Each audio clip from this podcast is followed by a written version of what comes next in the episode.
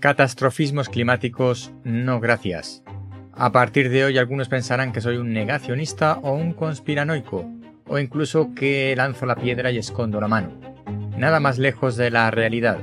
No discuto el cambio climático y el calentamiento global, pero no estoy de acuerdo con los mensajes catastrofistas que algunos medios de comunicación nos intentan trasladar todos los días. Este episodio de hoy viene a cuenta de un informe que ha realizado una fundación llamada Clintel sobre el último informe del IPCC sobre el cambio climático. En este análisis del informe del IPCC de 180 páginas, viene a decir que el IPCC exagera algunas de sus conclusiones y que no comunica adecuadamente todos los datos y toda la información que el propio IPCC ha recopilado en definitiva, le acusa al organismo dependiente de la ONU de no ser riguroso y de exagerar las consecuencias catastrofistas del cambio climático. Hay quien podrá ver en esta entidad que se define como que no existe emergencia climática un antagonismo o un negacionismo del cambio climático, pero no es este el objetivo de esta entidad sino de indicar, hacer notar que el IPCC debería ser más riguroso en algunos análisis y sobre todo mejorar la comunicación en algunas cuestiones. Al igual que este informe, yo no digo que el IPCC no tenga razón, pero efectivamente algunos catastrofismos climáticos que nos quieren hacer ver no existen. Y una gran parte de la culpa no es del IPCC, sino de los medios de comunicación que toman los posibles escenarios que el IPCC elabora sobre el futuro de nuestra situación en la Tierra y se acogen al escenario más dramático, más drástico, más extremo, que es el más improbable, como si fuera el escenario que ha vaticinado el organismo internacional y al que nos vemos abocados de manera irremediable. Este es el catastrofismo climático que a mí no me gusta. Lo natural sería reconocer que hay una serie de datos contradictorios cuando se elabora el informe del IPCC sobre el cambio climático y que algunas cuestiones son desconocidas, independientemente de que las conclusiones obviamente son que debemos cambiar nuestras actitudes y nuestros modelos energéticos. Por ejemplo, la subida del nivel del mar, usando el propio modelo del IPCC, resulta que si lo aplicamos a determinadas costas del norte de Europa, el resultado es que el nivel del mar baja en vez de subir. Esto es una anomalía del modelo, y en vez de reconocer que, a pesar de que el nivel del mar está subiendo y que se espera que siga subiendo mm, por eh, cuenta del cambio climático, se omiten los datos de que el modelo en algunas costas no predice adecuadamente lo que se está concluyendo. De la misma manera, también se obvia que, mm, por ejemplo, eh, sequías e inundaciones a nivel mundial no están siendo más graves que en otras épocas anteriores. Esto no invalida las conclusiones del IPCC ni del cambio climático, pero sí que desde luego le quita dramatismo o catastrofismo a algunas de las consecuencias.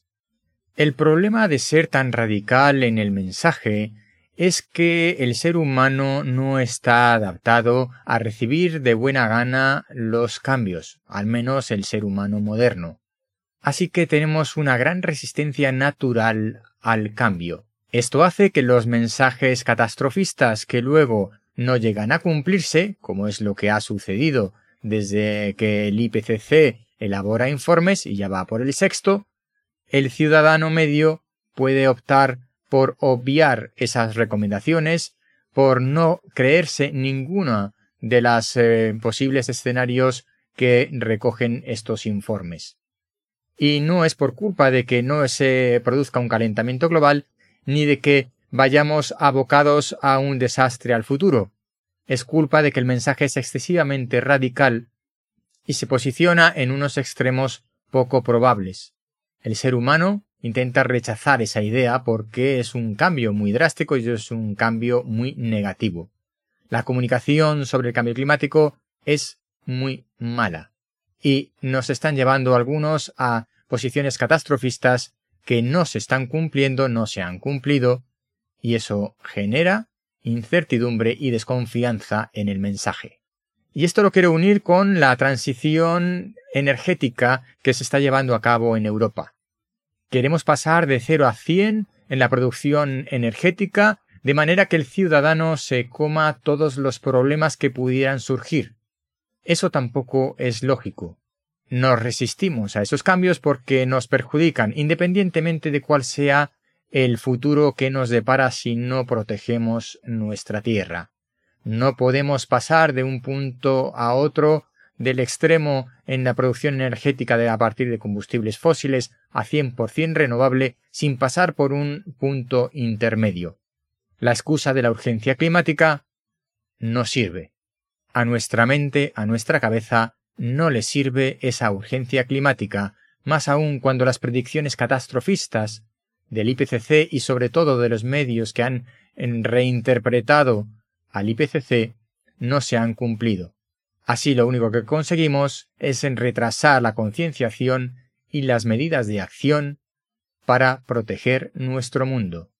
Así que sin entrar en polémicas de negacionismo ni sobre el cambio climático, ni sobre el CO2, ni sobre el origen antropogénico de este CO2, por cierto, por cierto que los gases de efecto invernadero producidos por el hombre están en torno al 75%. Otro de los mensajes erróneos. ¿El hombre es el culpable del calentamiento global? Bueno, de acuerdo a los gases de efecto invernadero, lo sería solo en el 75%, que es muy elevado, que debemos hacer algo, por supuesto que sí, pero no es lo mismo que decir que el hombre es exclusivamente el responsable de este calentamiento global. Por eso debemos ser más moderados en el mensaje, y más que moderados, ser más realistas, ajustarnos más a la realidad, a los datos, y reconocer que hay datos que no acompañan a nuestros modelos.